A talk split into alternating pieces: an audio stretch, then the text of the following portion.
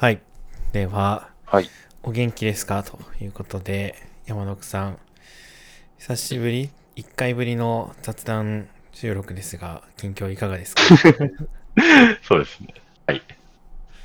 そうですね。最近のそのお元気情報というか、あれ自分の近況ですが、まあ、今週あたりにちょっと休みも含めて入れて、家族で山梨の富士急ハイランドというところに、はい、旅行に行ってまいりました。おー、いいですね。うん。で、もともとはなんですけど、あのーまあ、本当は富士急ハイランドでやるライブ目的で、妻がそこに行きたいというのが最初の発端で、まあ、なんか一人で行くのもあれだろうから、家族みんなで旅行しない？車買ったしっていう、ととの流れになり、その後、JTB さんに旅行を組んでもらうというか、そのなんかこ、この辺どうですかみたいなことを聞いてもらって、山梨旅行が実現したので、今回、その富士急ハイランドに行ってきたといういきさつになっております。はい。うーん、JTB さんになんか相談するみたいなのあるんですね。そう。あの、今回は、だから、妻のそのライブをし目的とした上で、プラス富士急ハイランドで遊びたいから、宿をどうするかみたいので、今回、あの、2泊3日で行ってきたんですよね。はいはいはいはいな。ので、はいはい。うん。なので、ちょっとその、あのどこに泊まるか、できればそのライブ行く富士急ハイランドからホテルの間はできる限り近いところにしたいし、なんかその自分たちの目的というか、どういうのをやりたいかっていうのをちょっと組んでみた結果、ですね、JTB さん結構かなり真摯に、あの、いろいろと無理難題を ちょっと自分たちのやつを聞いてくれた上で、結構最良の条件を出してくれたような気がするので、うんすごく助かったなっていうので、ありがたく、はい、こうができました。すごい。あんまりそういう旅行代理店の方に相談とかしたことないので、なんかうんうんうんいいですね。ですね。なんか、旅行って確かになんかあんまり、まあなんか、なんで JTB に相談したかっていうと、これもちょっと元をたどると、自分たちが結婚した時に自分のあの妻の方の兄弟から、あのこれで新婚旅行に行ってきなよっていう感じで JTB 旅行券を実はもらってはいたんですが、そのままどこに行くかっていうわけもなく、ずーっと貯めていて使えずじまいだったんですけど、なんか今回、買うにいいんじゃないのっていうきっかけもあって、ちょっと JTB さんに行ってみたっていうのが、まあ、そこもきっかけはあるんですけど。なるほどっすね。そうそう。はい。なんで、まあ、ちょっとお世話になったはいるが、でも、やっぱりちょっと、なんだかんだでやっぱその辺素人というか、ここでどこの宿を取るかとかは、まあ、自分でも取れるんだけど、なんかやっぱりその辺、ちょっと融通というか、自分たちのその要要望みたいなところも合わせて、いいとこ選んでもらうっていうのは、やっぱ代理店の人に相談するのはすごく良かったと思っており、今回は。なんかやっぱりその辺の宿とかに電話かけるのとかすごい嫌だしな。なんか、ウェブで済むんであればね、全部ね、そう、申し込み全部それでいいんだけど、ただ、まあ、今回はその辺も全部 JTB さんがやっていただいたということで、すごくありがたくやっていただきま確かにその宿の調整とか結構ね、めんどくさいですよね。うん。うん。まあ最近ネットでできるようになってるとはいえ、なんかちょっとこう、融通聞かせてもらいたいやつとか問い合わせして返事返ってくるの待ってみたいな結構大変なんで、その辺やってもらえるのは確かに便利そうですね。なので、まずちょっと自分も苦手ではあったが、意外と行ってみるとよかったという経験があったので、何か旅行を計画するときは頼ってみるのもありかなというのが、まず、はい、JTB さんの良いきっかあれだったんですけど、で、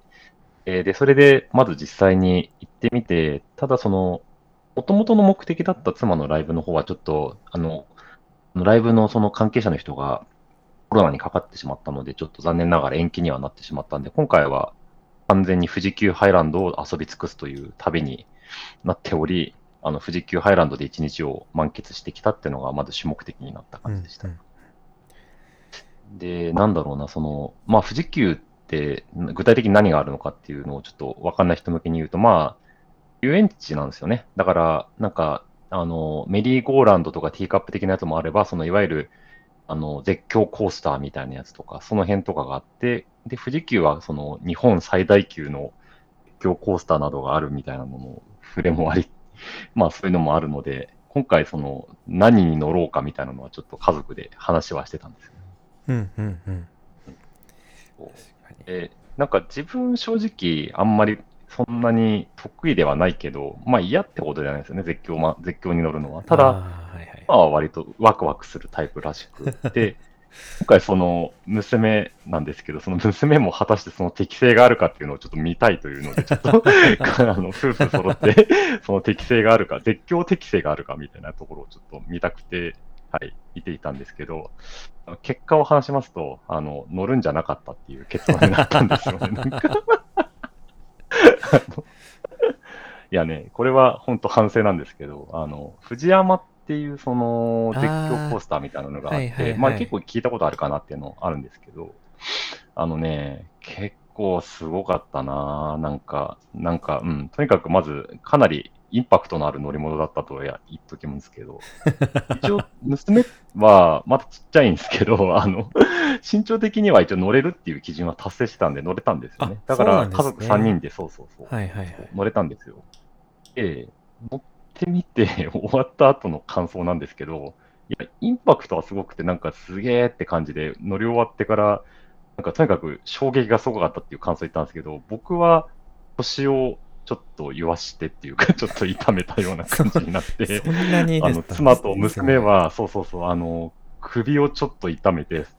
なんか娘に至っては首痛くて泣いちゃったみたいな感じとかになってえー、あの、絶叫コースター乗って誰も幸せになってないっていう気持ちになったというのが、ちょっと悲しい思い出をちょっと一個作ってしまったというのがちょっと反省点でしたね。確かに、それはちょっと辛い、あれですね。はい。なので、あの、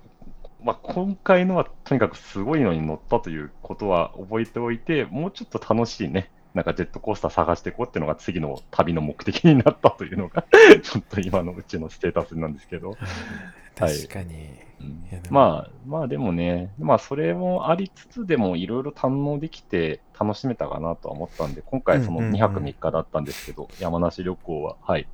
楽しんできて、家族の思い出にはなれたかなと思うんで、まあ夏休みなんでね、この辺ちょっと娘の思い出作りにも一つ貢献できたのではなかろうかというのが、はい、あの、自分の近況でした。いいですね。まあなんか、後になってね、思い出してあの時なんかみんなで、あ 首腰痛かったね、みたいな話ができる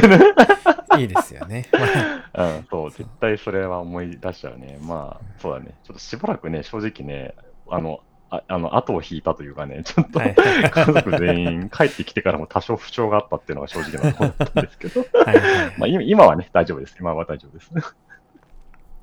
よかったのですまずそういうところで、はい、体も大事にしながら、はい、楽しく思い出作っていこうっていう感じでした。いいですね。うん。僕も富士急は行はいったことないんですけど、なんか行ってる人のツイートとかなんとか見て、みんなようやるなっていうのはね、すごい思ってましたね。まあそうだね。ようやるますわ。確かすごいかなりもそう。そうそう。もっと危険なやつはもうね、絶対乗らないってもう決めたんで、もう藤山乗ったんで、なんか、そうですよ乗ねって。る人はすごかったね。うん、すごかったっすよ。確かに。ちょっとみんな気をつけましょうということで。はい。そんな自分のあれでしたが。はい。というわけで、じゃあ、ノリピーは最近はお元気でしたか？そうですね、僕も、もうちょっと最近ね、めちゃくちゃ暑いんで、なんか夏バテ気味みたいなのと、まあ、冷房がね、結構大変なんで、特にこう最近ずっと家にこもってると、こう冷房に当たりすぎちゃって、夏バテ、冷房うん、冷房病っていうんですかね、なんかちょっと調子悪いなみたいなのあったんですけど、まあ、最近はちょっと良くなってきましたね。体も慣れたのとあ、そう。最近ちょっと涼しいのもあるんで、まあ、今日収録日が8月の6日ですけど、8月の6日前後、ちょっと涼しいですよね。今日も割と涼しかったし、うんそうね。確かに。っていう感じですかね。まだ最近は筋トレをずっとやってるんですけど、だんだん、はい。あのー筋肉がついてきて、最近あの32キロのダンベルを、はい、買いました。もともと20、なんかあの、可変式のダンベルを今年の5月、はいはい。違う、3月ぐらいに買ってやってて、マックス20キロだったんですけど、ちょっと足りなくなってきたので、最近32キロに拡大して、はい、まだ32キロは持てないんですけど、まあ、だんだんちょっとね、重いのが持てるようになると、まあ、いいかなというので、はい、やってますね。すごいですね。トレーニング。トレーニング。毎日やってる感じですか、トレーニングは。まあそうですね、V、なんかあの、筋トレ分割法っていうやり方があって、体をなんかはい V ごとにまあ5分割とか3分割とかして、あのーうんうんなんだ、その V ごとに鍛錬するっていうのがあるんですけど、まあそういうので、はいはい週に1日おきぐらいでやってますかね。うーん。うん、うん、うん、うん。なるほどね。僕の場合はなんか家でずっとやってるので、なんか、ジムに行ってる人ほど、その、種類が増やせないので、あの、筋トレの種目の。そう。なので、はいはいまあなんかまあ、限られた設備の中でうまくやってるみたいな感じですね。はい。うん、うん、うん、うん。うんなるほどね。そうなんですダ。ンベルはさ、腕とか胸とかだよね。なんか鍛える部分としてのイメージとしては。そうですね。まあでも全身いけますかね。こう、背中も鍛えれるし、まあ肩も鍛えれるし、まああと持ってスクワットすると、まあ足腰も鍛えられるんで、ああ。はなるほど、なるほど。い。全身いけますな。結構まあ全身いけますね。一家に一台あれば、いける、なんかいろいろ活用できるみたいな感じなのかな。そうですね。僕が持ってるやつは、まあ、2キロから32キロまで2キロ刻みで調整できるやつなので、その、はいはいはい。複数人で使えるというか、まあ、あんまりこう筋力ない人は2キロとか4キロとかのやつでトレーニングできるし、うんもっと重いを持ってる人はもう30キロぐらいまでできるんで、まあ、そういうのを持っとくと、まあ、家族でなんかこう共有するみたいなのも結構やりやすくていいんじゃないかなと思いますね。なるほどね。面白。確かにいいかもしれない。なんでね、まあ、最近は筋トレしてるんですけど、まあ、弊害としてですね、去年買った T シャツがちょっとパツパツで、こう、はい パツパツで何枚か、こう、さようならしたっていうのはね、ありますかねなる。ほどね。はい。新しくね、購入しないといけなくなるような、なんか成長が今見られてる感じですかね。そうですね。まあ、特にあの、胸と背中がやっぱりこう、筋肉が大きくなりやすいので、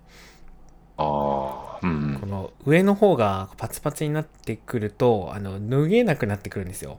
あの、うん。お腹がこう、太ると、分には別にあの、着るのは大変だけど、脱げるんですよね。上はそんなにうん大きくなってないんで。。うん上がでかくなっちゃうと、特に汗とかかくともう張り付いちゃって、あの、脱げないっていう、脱ぎたいけど脱げないみたいなのがあるので、ね。特になんかあの、最近ちょっとこう、固めの素材のシャツがうん。ユニクロとかで、あの、流行ってたりするので、はいはいはい。そういうのを持ってたんですけど、固めのやっぱ T シャツ伸びが悪いので、張り付いちゃうと、まあ、なかなか脱げなくて大変だなというので、まあ、何枚かちょっとこう、さよならして新しいものを買わせていただいたんですけど、そういう弊害はね、まあありますかね。うん。そうだね。体がまあ変わってくるわけだからね。なんか成長とはなんだろうね。その身長が伸びるとかではまたないけど、でもまあね、厚みが増えてくるわけだから、やっぱ着こなしも変わってくるだろうなっていうのはそうなんですよね。ところはあるんだね。うん。あと今年の、ん？先月？先々月？まあ結婚式があって、それに、それ用でなんかあのスーツを新調したんですけど、今またちょっとでかくなってるので、これはもしかして、この、このまま行くとまたスーツ、次の結婚式か何かでまたスーツ買わないといけないかみたいなのが、ちょっと今、あ脳裏をよぎっていてですね、これ失敗したなと。もうスーツ買う、スーツ買うんじゃなくて、もうレンタルとかで済ませておくべきだったなと。ああ、はい。そうだろう。確かに、ね。そういう。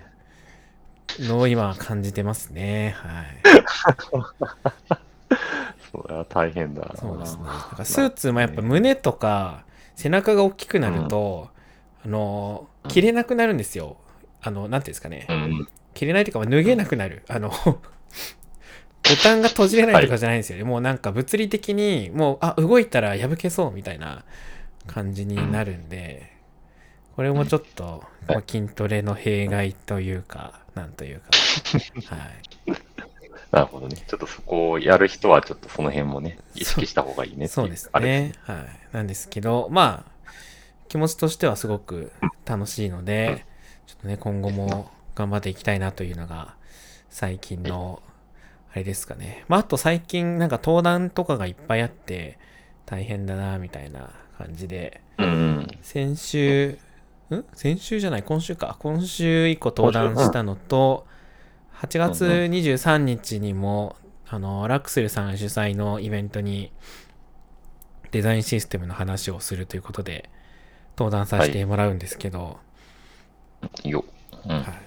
もうなんかあれ、500人ぐらい集まってるんですよね。500、そんなに？なんか、 Zoom でやるんですけど、 Zoom の同接が500人までで、で、あイベント上限500人なんですけど、今多分順番待ちが発生している500何人かもう申し込みがあって、あ、すげえ、そんどうなに。いう、どう すごーと思ってね、なんか、カンファレンスじゃんみたいな。本当だね。確かに。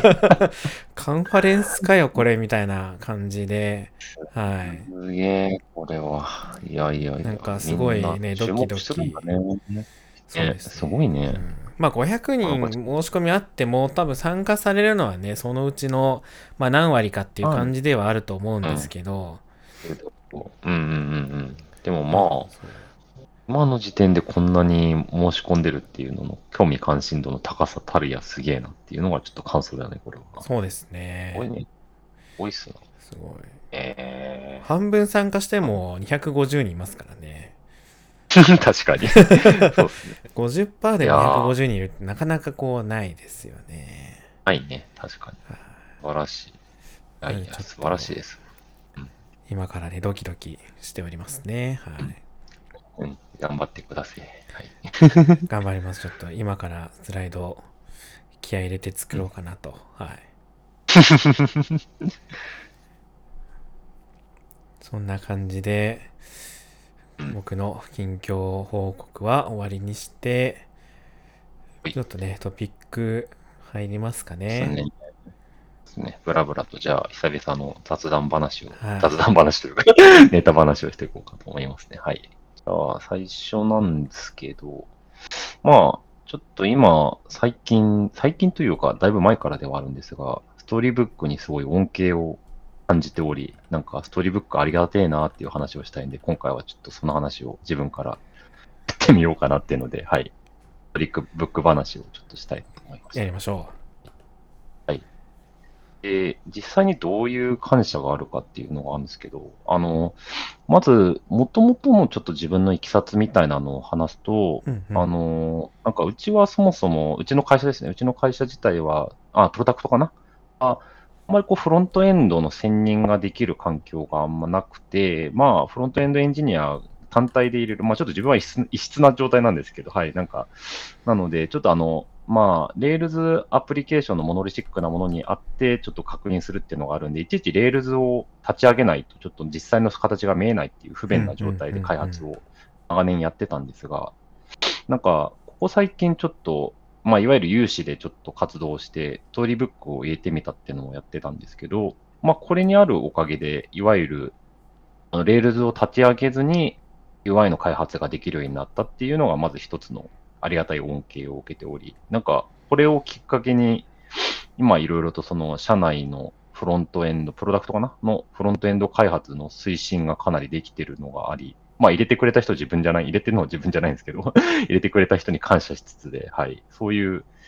フロントエンドの文言を広げられてかなっていうのがあって、うちはフロントエンド、あのストーリーブックにはちょっと、あの、感謝しきれてもしきれないぐらいのレベルにはちょっとあるっていうのがちょっと最初のいきうんさつです。うんうんうん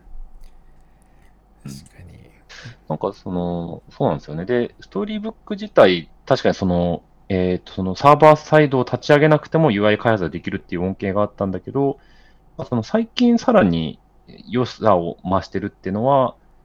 あの、スナップショットテストみたいな感じで、いわゆるその、なんでしょうね、ドムの内部の構造みたいなとことか、実際に変化があったときにどういうドム構造になるかみたいなところも、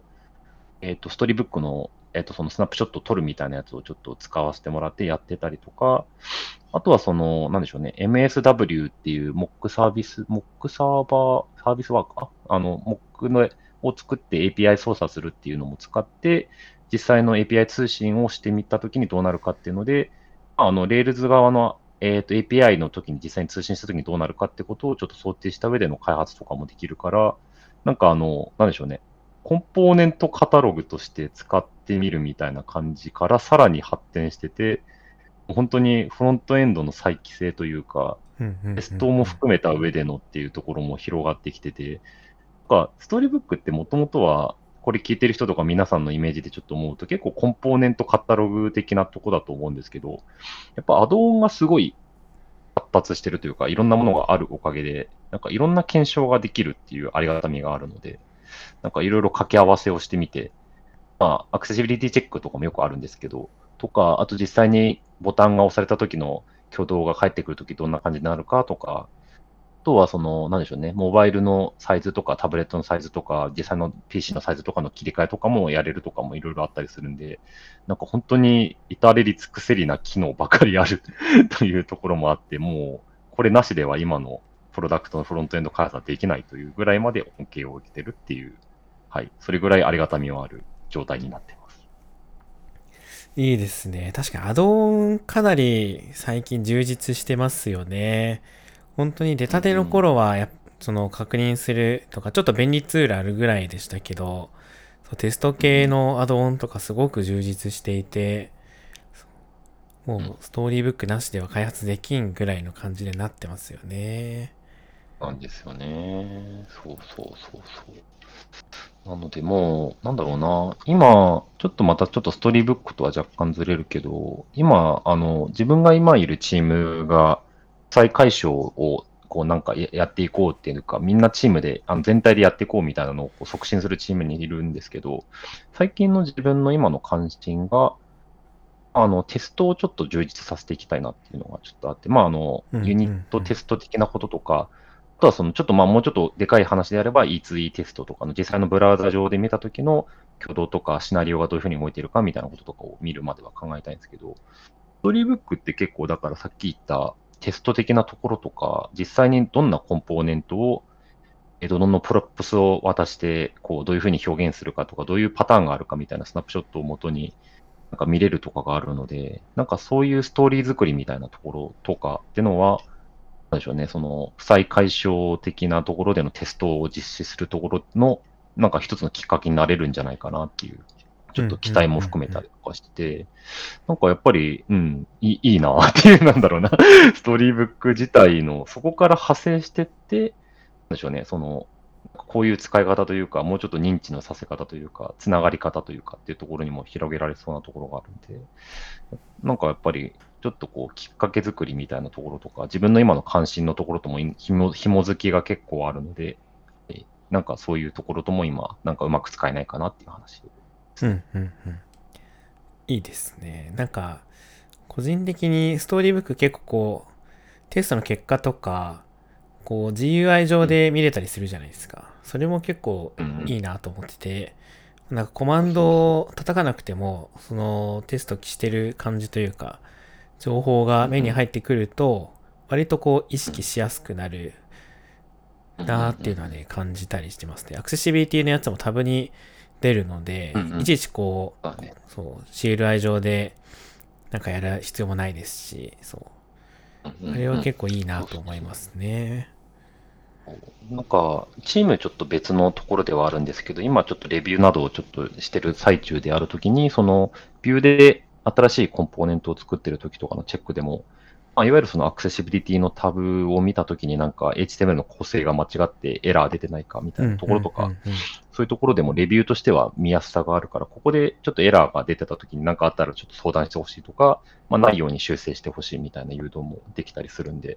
ですね、その GUI 上の中で実際に開発しながら直していけるっていうところも良さはあると思いますね。うんうんうん、確かに確かに。そうそう。ストーリーブックね。やりたいんですけどね、うちも。なかなかどうですかね。うん。やれてないですね。うん。この辺はどう、どういう感じでちょっと今できてないみたいな感じとか、なんか喋れる範囲でお聞きしたいんですけど。はいはい。もともとストーリーブックはほとんど使ってなかったというか、入ってなかったんですよね。あうんうんうんの、うちは 2C のサービスと 2B のサービスがあるんですけど、両方うんとも、いや、2C の方はもともとストーリーブック入ってなくて、2B の方はちょっと入ってるけど、ほぼ活用してないみたいな感じだったのかな。はいはいはい。で、まあ、画面数も結構それなりにあったりとか、まあ、あとそのページのコンポーネントがかなりこう、プロバイダーとくっついちゃってて、うん。なんですかはいはいはいはい。シュッとストーリーブックにに載せられないみたいな状態に結構なってるんですよね。なんでそのモックのプロバイダーをすごくたくさんかませないといけなかったりとかして、まあ、大変で、まあでもそれってまあ本質的じゃないというか、本当はページにまあ props だけ渡せるような感じで、もうちょっとこう上のレイヤーを作りたいよねみたいな話とかがあるとなかなか腰が重いというか、影響範囲が大きいので、そのページ単位で Storybook に載せるっていうのが結構難しくてですね。なので、なかなかあれが進んでないですね。一応今、共通コンポーネントみたいなのを、あの、作ろうとしていて、まあ、デザインシステムのその取り組みの一環なんですけど、はいはいはい。共通のコンポーネントを別のリポジトリに切り出して、そこで、あの、やろうとしているんですけど、まあそこではストーリーブックを、まあ、入れて、まあ、コンポーネントのカタログがストーリーブック上で見れたりとか、まあ、ストーリーブックをホスティングして、あの、気軽に参照できるようにしてみたいな仕組みは整えつつあるんですけど、まだなかなかその、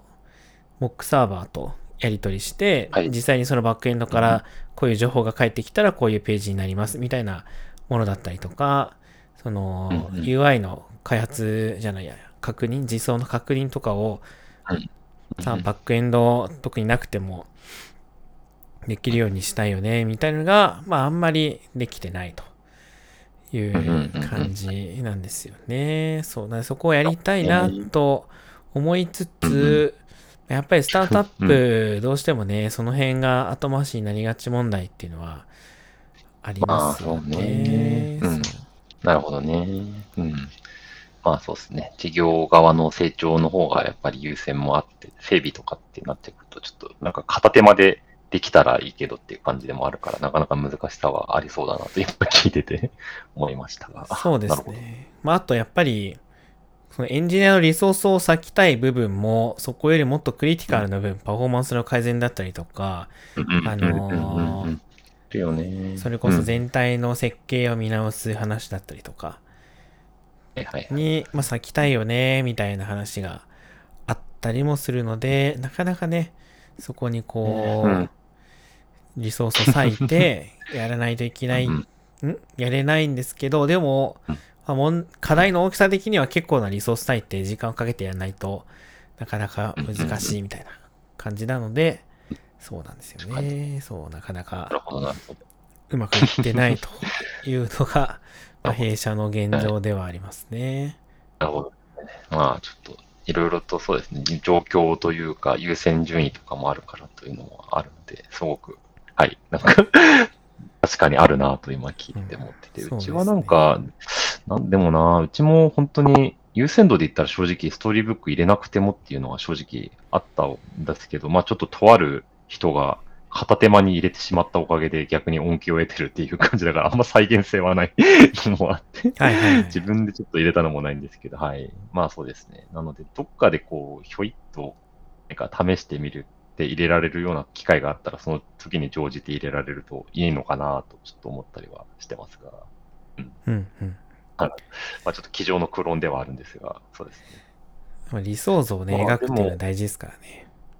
そうそうそう。なんか、だから、自分は今結局入れてみていろいろ試してみて結局恩恵がすごくいっぱいあるなとは分かってはきたんですけど、やっぱりそれは実際にやってみないと分かんない話ではありつつ、だろうな、ストーリーブック自体を使って最終的にそうですね、さっき言ったようにあるべき論というか、あるべき姿をどう使いたいかっていうのを考えるときになんかいろいろと先までを考えた道筋を作れるといいのかなとはちょっと思ったりしますかね。うんうんうんあで、なんか、その、最近、その、いわゆる、まあ、ストーリーブック自体は、今回は今、アドオンのおかげでいろいろあるっていうのであるんですけど、ちょっと脱線すると、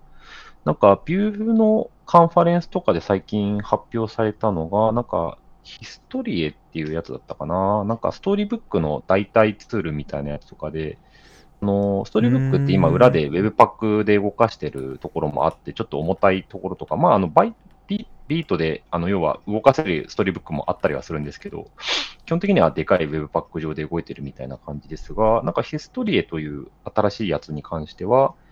バイトでフルで動いてるみたいな感じの話らしく、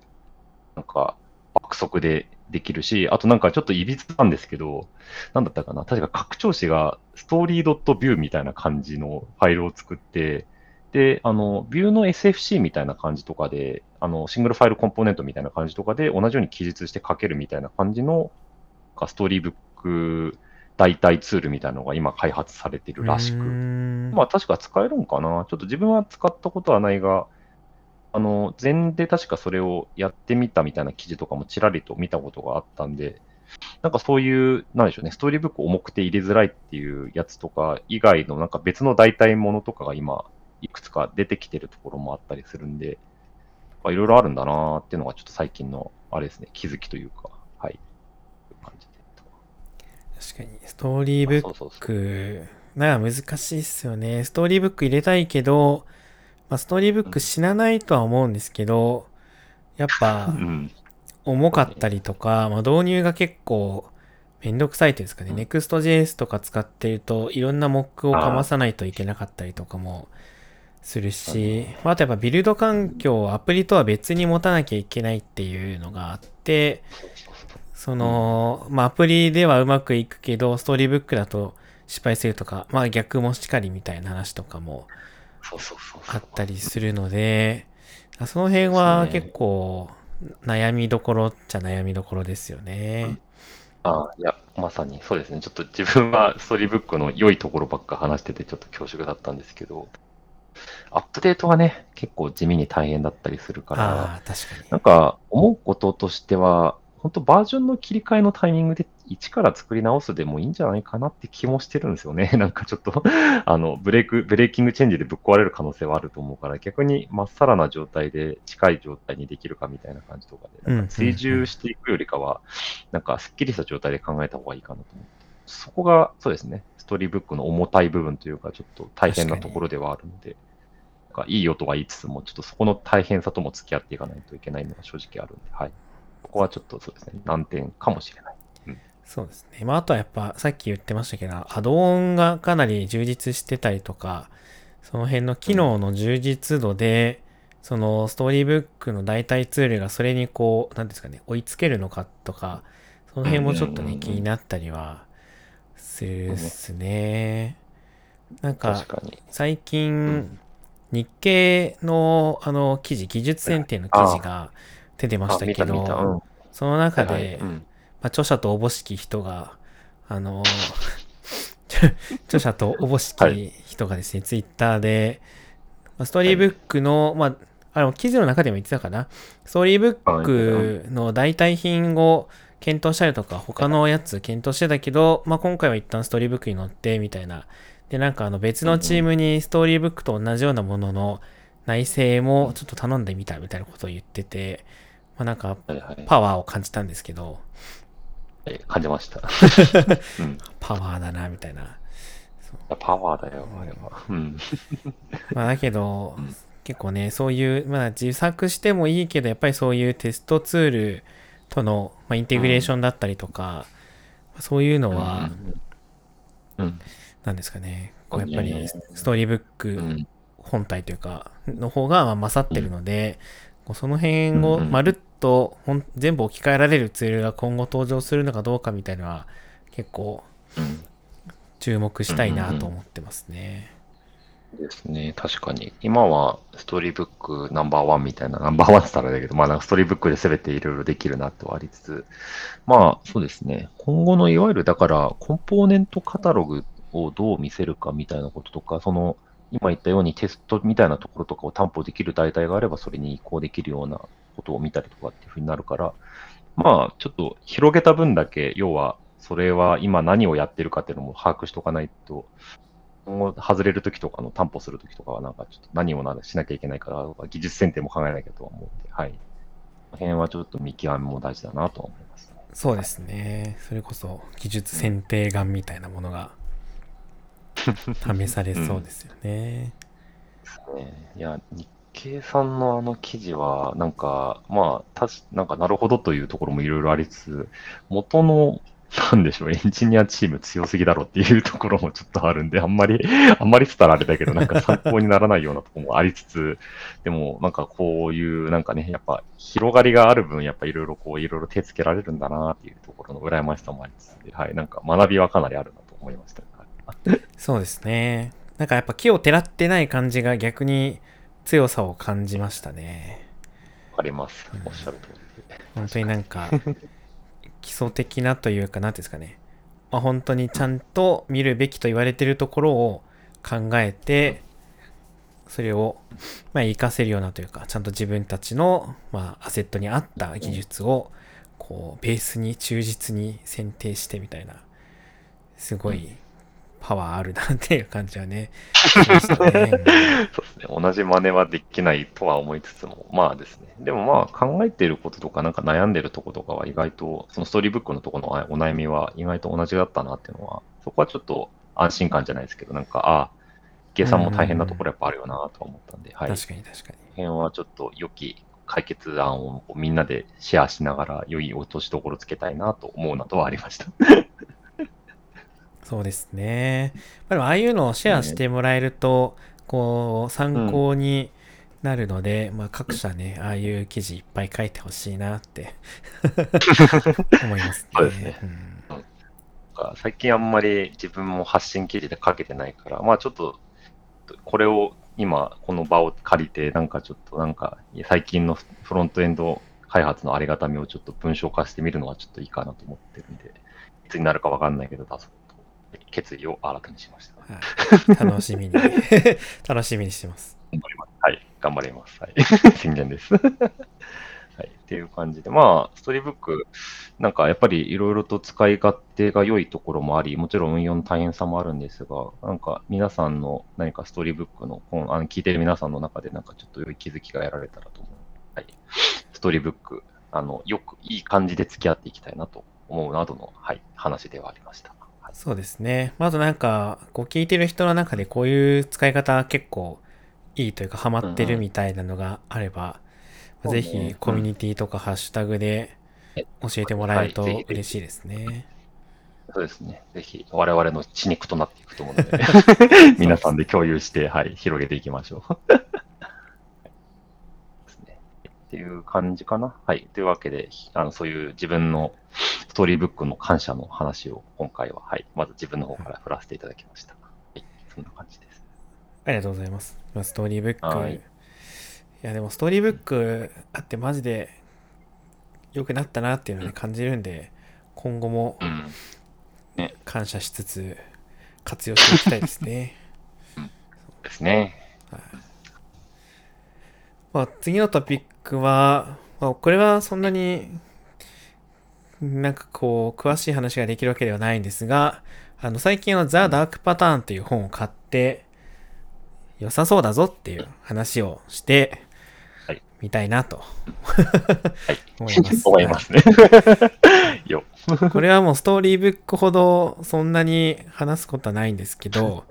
最近いつ出たんだろう？2022年近じゃなかったっけ？すごい最近ですね。8月3日第1冊発行ということなんで、最近じゃめちゃくちゃ最近でしたね。はい。照英社さんから出てますので、はい、皆さんちょっと読んでもらいたいなと思うんですけど、もう結構良くてですね、まあ、巷に結構ダークパターンの記事とかもあったりするんですけど、結構なんていうんですかね、具体的な事例に終始してる話結構多いなと思ってて、例えばなんか、どこどこの会社がこういうことをして、これはダークパターンだみたいなのとか、まあこういうことをするとダークパターンですよ、みたいな話が、まあ、多いなと思うんですけど、まあ、ザ・ダークパターンについては、まあそういう話もちゃんと載ってるんですけど、あの、ダークパターンの、まあ、その背景にある科学的な話というか、あの、章のテーマ、意思決定の科学って書いてあるんですけど、まあ、どういうふうな意思決定フローがあって、まあ、それがどういうふうに影響しているのかみたいな話とか、あとダークパターンにどういう種類があって、それぞれどういうこう具体的な事例があってみたいな話とか。あと組織的なところにもちょっと触れてて、まだ僕ちょっと読めてないんですけど、まあ、ダークパターンを防ぐために、組織をプレッシャーから解放しようみたいな話とかがあって、まあ、要するにその数字にとらわれすぎたりすると、そういう、まあ、ダークパターンみたいな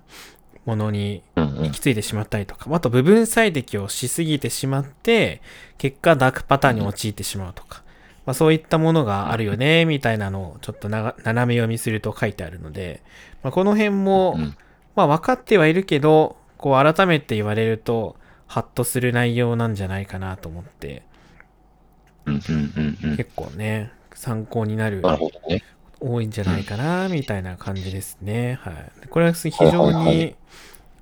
いいですね。いい本だなと。そうっすね。なんか、ダークパターンはね、最近、最近ってことではないか。でも前からだいぶ言われてるよなとは思ってて、まあね、あんまり良くない話ではありつつも、なんかついつい KPI を重視しすぎてて闇に落ちがちだよねみたいな 話とかはちょっとよく散見してるするところがあるんで、なんかこういうところを逆に本でね、主張してくれるっていうところは、になったのはちょっと良い時代なのかなと思ったりはしますね。そうですね。やっぱり結構まあパターンというか事例も溜まってきて、具体的にこういうことをすると、うんうん、まあこういうふうなえー、デメリットというか、ユーザーにとって不利益があるよ、みたいなのが、なんですかね、こう溜まってきて、こういう本ができたのかなと思うと、まあ、感謝ではないですけど、なんですかね、うん、そういうことやってくれて、私たちのこう血肉となっていくんやな、みたいな。そうね。感じですね。なんか、ダークパターン、今回のやつは、あれか、あ、そっか。ろいろチャプターが分かれてて、パターンがあるっていう感じなんですよね。そのチャプター3のやつをちょっと見てると、なんかダークパターンにもいろいろ種類があるみたいなのが、っているのを見て、今ちょっと目次だけしか見てないんですけど、うん。そうですね、パターンがあって、まあその中で、その、なんだ。まあ具体的な事例はもちろん載っているんですけど、うんまあそれを避けるためにはどうすればいいのかみたいな話もちょっと載ってたりとかして、うんうんうんうんうんうん。良いなと。なるほどね。はい。うんうんうん。はいはいはいはい。すごいね。感じですね。そう、この本、そう、ちょっと自分も気になりつつありで、やっぱね、最近、ちょっとうちの会社も、あの、本を、なんだろう、勉強目的で買うやつを、なんか、やっていこうみたいな感じとかで、こう、本を買っていくやつ、勉強本とかを買っていくのを、なんかちょっと、社内の、あれで経費で落とせるようになったのがあって、いろいろ今本を見てるんですけど、うんうんうん、UX 周りとかの本も見たいなと思ってたんで、ちょうどいい議題が出たなと思って、それを活用してちょっと見てみたいなと思ってました。この本は久しぶりに日本人の方が書いてるんですけど、かなりいろんな事例がまとまってて、いい本だなと思いましたね。なんか、個人的には、あんまりその、なんていうんですかね。価値がないわけじゃないんですけど、成功体験とか、なんかよく、うまくいった事例みたいなのをまとめてる本ってあんまり、こう、良くないなと思ってて、なんでかっていうと、成功するにはすごくいろんな、こう、前提条件が絡んでるので、デザインが良かったのか、その時の顧客の心理状態がたまたま良かったのかとか、いろいろあると思うんですよね。なかなかそれをこう切り離して考えるっていうのが結構難しいと。なんであの受験勉強に成功した人の本とか、投資に成功した人の本とか、そういうものですはいはいはね。い。そういうのはその、あんまりうん価値がないっていうとちょっとあれですけど、まあ注意して読まないといけないなと思っていて、逆に、その失敗をまとめた本っていうのはすごくこう価値があると思うんですよ。失敗するときは理由がかなり明確だと思うんですよね。うん、まあ明確じゃない失敗もあるというか、いろんなじあの理由がこう積み重なった失敗っていうのもあるんですけど、まあ失敗はかなりこう理由が分かりやすい時が多いので、まあ、なんで失敗したかっていうのを学ぶと、まあ成功はしないかもしれないけど、その失敗は明確に防ぐことができるっていうあるので、まあ、そういうふうに思ってるので、これアンチパターンをこう、まとめた話とか、あとあれですね、なんか、工学的なところで言うと、そのじ自己集みたいな、どういうことを知って、うん。どういう事故が起きたかみたいなのをこう、まとめてるサイトとかあるんですけど、ああいうのを見るとやっぱり、いいですよね。うん。失敗から学ぶっていうのはまさにこういうことだなと思ったそうですけど、そうですね。うん。そういう意味でもこの本はいいなと思いました、ね。失敗という感じよりかは、なんでしょうね、失失敗というかは、なんかこういうことのを体験したみたいなところとかをね、なんかだから、うまくいったか失敗したかとかはあまり重視せず、なんかどういうことを経てどうなったかみたいなこととかのものを知れたらいいかなとは思ってて、っていうのもなんかその、失敗っていう風な話だと、なんか学ぶべきことはもうすごいあるけど、やっぱり人ってどうしてもこう、なんでしょうね、成功したことにっていうか、輝かしいものに目が行きがちなので、あんまりこう見たくない人もね、いるだろうなという、ちょっと、これは自分の憶測もあるんですが、あるかなと思ってて。まあなんか、それよりかはやったことによって何が得られたかみたいなところを、ポジティブとかネガティブなところを抜きにして、結果だけを見れるようにするというか、なんか数字を伴って結果的に痛い目見たよねってなっちゃうと、いや、それは、そう、辛いよねって話になっちゃって、なんか目を背けたくなるから。そう。だから、なんか自分は今思ってるのは結構、あネガティブな事例もポジティブな事例もなんかできる限りフラットな情報に落とし込んでみたいよなっていうのはうんあったりする。とかうん。だからそこの辺をなんか下手にね、うまくいくとか、なんか痛い目を見るみたいな感じの、なんか感情表現としてこう左右するものっていうのは、ね、そのはなんか真似、なんでしょうね、マーケティングとしては成功なのかもしれないけど、それはちょっと学びとしてはつきづらいよなとは思ったりするんで、まあまあ、その辺はちょっと極端すぎず、良いバランスであればいいかなとは思うんで、なんかそういう結果、やったこと自体の対するところの結果を、結果的にはフラットにどういうふうになるかっていうふうに見れるようになりたいな、という、はい、自分の最近の思うところはある感じでした。いや、まさにそうですね。それで言うと、そういう人におすすめの本というか、のがありまして、失敗学のすすめという本があるんですけど、これ結構面白くていい。ですね。はい。うん。まあ、失敗というと、こうなんか、なんていうんですかね、減点の対象というか、なんか良くないものっていうのあるけど、まあそれをこう客観的に捉えて、まあ肯定的にというか自分のその、なんていうんですかね、新しいものを作っていくときに、まあ失敗を生かしていこうみたいな、そのためにはどういうふうな考え方をしたりするといいよみたいなのが書いてある本なんですけど、これ非常に面白い新書なので、皆さん読んでみるといいかなと思いますね。よ。そうですね。新書です。そうです。まあこれは結構まあ工学部のうん工学博士が書いてるので、割とその工学部的ななんか工場でのどうのこうのみたいな話とかが、まあ話の事例としては多かったりするんですけど、考え方自体は別にそういう分野に特定されるものではないので、はいはいはい。まあ、なかなか難しいですけどね、その失敗とか成功をその事実ベースでうん。こう分析するっていうのは、そう、人間は感情を持ちがちなので、そうそうそう。まあね、まあそこはさ、でもな逆に人間からなっちゃうよねっていうところも逆に受け入れた上で、あんまりあれかもしれないけど。そうん、そうそう。そこはあった上でのね、そこを経た上でのフラットな考え方に行こうというのが、なんか人間らしさではあると思うんで、なんか、うん、まあまあまあ、下手に抑え込みすぎず、なんか、まあ、かといって感情的になりすぎず、いい塩梅にしたいな、思いますね。な感じですね。なんで、まあ皆さんダークパターン、ザ・ダークパターンをぜひあの購入していただいて読みましょうと。はい、読みましょう。読みましょう。まあ自分たちのデザインがなんかこうダークパターン踏んでるかどうかみたいななかなかね、こう、わかりづらかったり、うん。なんかね、知らず知らずのうちに踏んでるみたいなのもね、あると思うんで、明確にちゃんとなんか知識として持っておくっていうのは大事かなと思いましたね。うんですね。なんかやっぱり、まあ、成功そうですね。やっぱり失敗のところとかだと、あの、先週、あの前のね、ラコラコ3回とかでもちょっとあったけど、要はまあ、あの哲学的なところとかすでにもう何千年前からの回答というか考え方の答えとかいろいろあったりするっていうのはあってて、やっぱりなんかもう 人間結構な、割と同じことを繰り返してきたりとか結構近いことというかなんか、やってはいけないパターンみたいなとかっていうのはある程度固まってきつつあるところはあると思うんで、うん、なんかそうですね。の失敗から学んでいくというのは大事な気もします。と思いました。そうですね。まあ、ぜひ学んで活かして、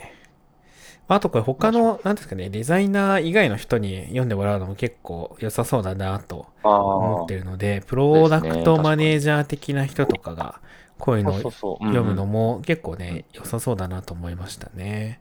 そううん、そうですね。なんかそういう人たちの感想を逆に聞いてみたいと思うんで、なんかそうですね。うん。そういう人たちに見てもらいたい気もします。確かにね。やっぱうん、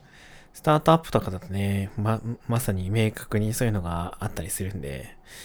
難しいですよね。難しいね。うん 大きい案件取れないと死んじゃうけど、なんか、これ、このデザインってどうなんだっけ？みたいな。うーん、みたいな。でも、ね、投資家とか、まあ、協業相手、こういう風に言ってるんで、みたいな。こうしないとお金がもらえないんです、みたいな。うーん、そうか、つって。胃が、胃が痛いぞ、みたいなのよくあるんで。そうですね。そこの狭間を生きていくのが、なんかねそうで、すね。まあそういうのを、まあ、受け入れつつ、次の、こう、具体的にどういうふうにしたら良くなるかっていうのを、まあ知っておくっていうのはね、まあ、無駄にはならないかなとは思いますね。うん。ですな。うん。はい。ということで、はい。失敗から学ぼうということで、僕の話もし締めたいなと思います。はーい。はい。最後に宣伝して終わりますか？そうですね。宣伝、なんか宣伝コーナーみたいな感じになってるけど、まあ、はい。はい、最後にじゃあいちょっといわじゃああれだよね。最近のね、最近っていうか、さっき言った話のやつとかの、あれですかね。そうですね。はいじゃあ僕はあの8月23日、えーにラクセルさん主催の、えーデザインシステムビルド01、シャープ01というイベントに参加しますので、まあ、今もう500名達しちゃってるんで、まああの、あれになるかなと、ねあの順番待ちになるかなとは思うんですけど、まあ、ぜひ登録して待っといていただけると嬉しいなと思うのと、あとあの9月4日、来月の9月4日に行われるデザイン読書日和っていうデザイン関連の同人誌即売会、頒布会。のにオフラインで一応参加する予定になってるので、サークル参加ですね。はい。なので、えーまあ、もし自分が書いた本が出来上がっていれば、はい。あの、印刷して持っていきたいなと思ってますので、まあ、なんかちょっとデザインエンジニアになるにはじゃないですけど、まあ、どういうスキルが必要だよね、みたいな話とか、なんか自分の。考えとかをちょっとまとめて、ね、深沢先生みたいな、深沢直人先生みたいな感じで、はい、エッセイ本をね、結構でかい、でっかい目標だな。書いて持っいいです。ていこいうや、でもいいかなですよ。といや、でもいいですはいよ。いいですね。思うのでよろしくお願いいたします。はい。山野さんは何かありますか？そうですね。なんか、あの、まあ、自分は大したことはないって言ったらあれかもしれないけど、まあ、でも、最近そう、なんか LT してえなっていう 気持ちがちょっと湧き立っており、どっかないかなと思ったところで、そうですね、えっと、以前から、ハゼさんという方と、竜宗さんという方が、まあ、やってらっしゃる埼玉 JS という、これ、埼玉県ののね、埼玉発の JavaScript 勉強会っていうのがあって、これが、なんだろうな、確か第0回からスタートしてて、1回、2回をやって、今回3回目が8月の30日にあるみたいなんですけど、なんか出てえなと思ってたら、どうやら、あの、中の人のハゼさんから、おっていう反応されてて、おって思ったらなんだっけって思ったら、あ、やるなと思ったんで、やるかという 完全な 思い立ちなんですけど、はい。というわけで、ちょっとその、えー、埼玉 JS っていうところに、はい、出てみようかなと思ってて、ちょっと LT 会に久々に相談してみようというおそれは、ですね、8月30の方に、まあ、10分、15分程度のものなんですけど、最近の仕事のことの、なんかやってることとか、何かを、はい、ちょっとできたらいいかなと思うんで、はい、そういう LT 会に出させてもらう予定です。楽しみですね。はい。ってのと、あと、まだ結果現状はわからないんですけども、あの、今年、ビューフェスジャパンが復活という形で、まあちょっとあのオンライン開催ではあるんですけれども、あの、ビューフェスの方の CFP にも一応出しており、まだちょっと結果がまだ出てないんですけども、受かれば、これはちょっとまだ先かな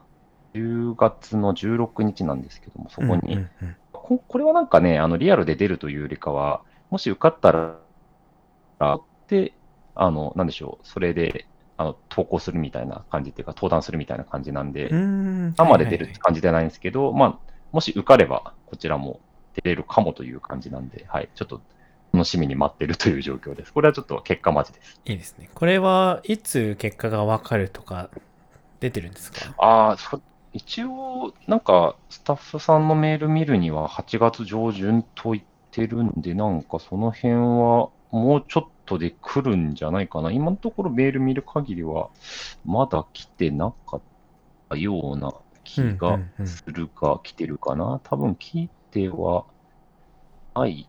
来てないかな。うん、まだな気がしますんで、はい。これは、はい、分かり次第っていう感じで、まあ8月、ま、まあ、来、あの、次の週かな。わかんないけどちょっとその辺で結果が出ればいいかなという感じです。ドキドキしながら待ってると そうですね、ドキドキしながら待ってます。いいですね。これもぜひ受かるといいですね。はい。という感じですかね。そんな感じです。はい。では、皆さん、今後ともイベントなどなどよろしくお願いしますということで、今回のお元気ですか？FM は終わりにしたいと思います。はい。では、お元気で。お元気で、さよなら。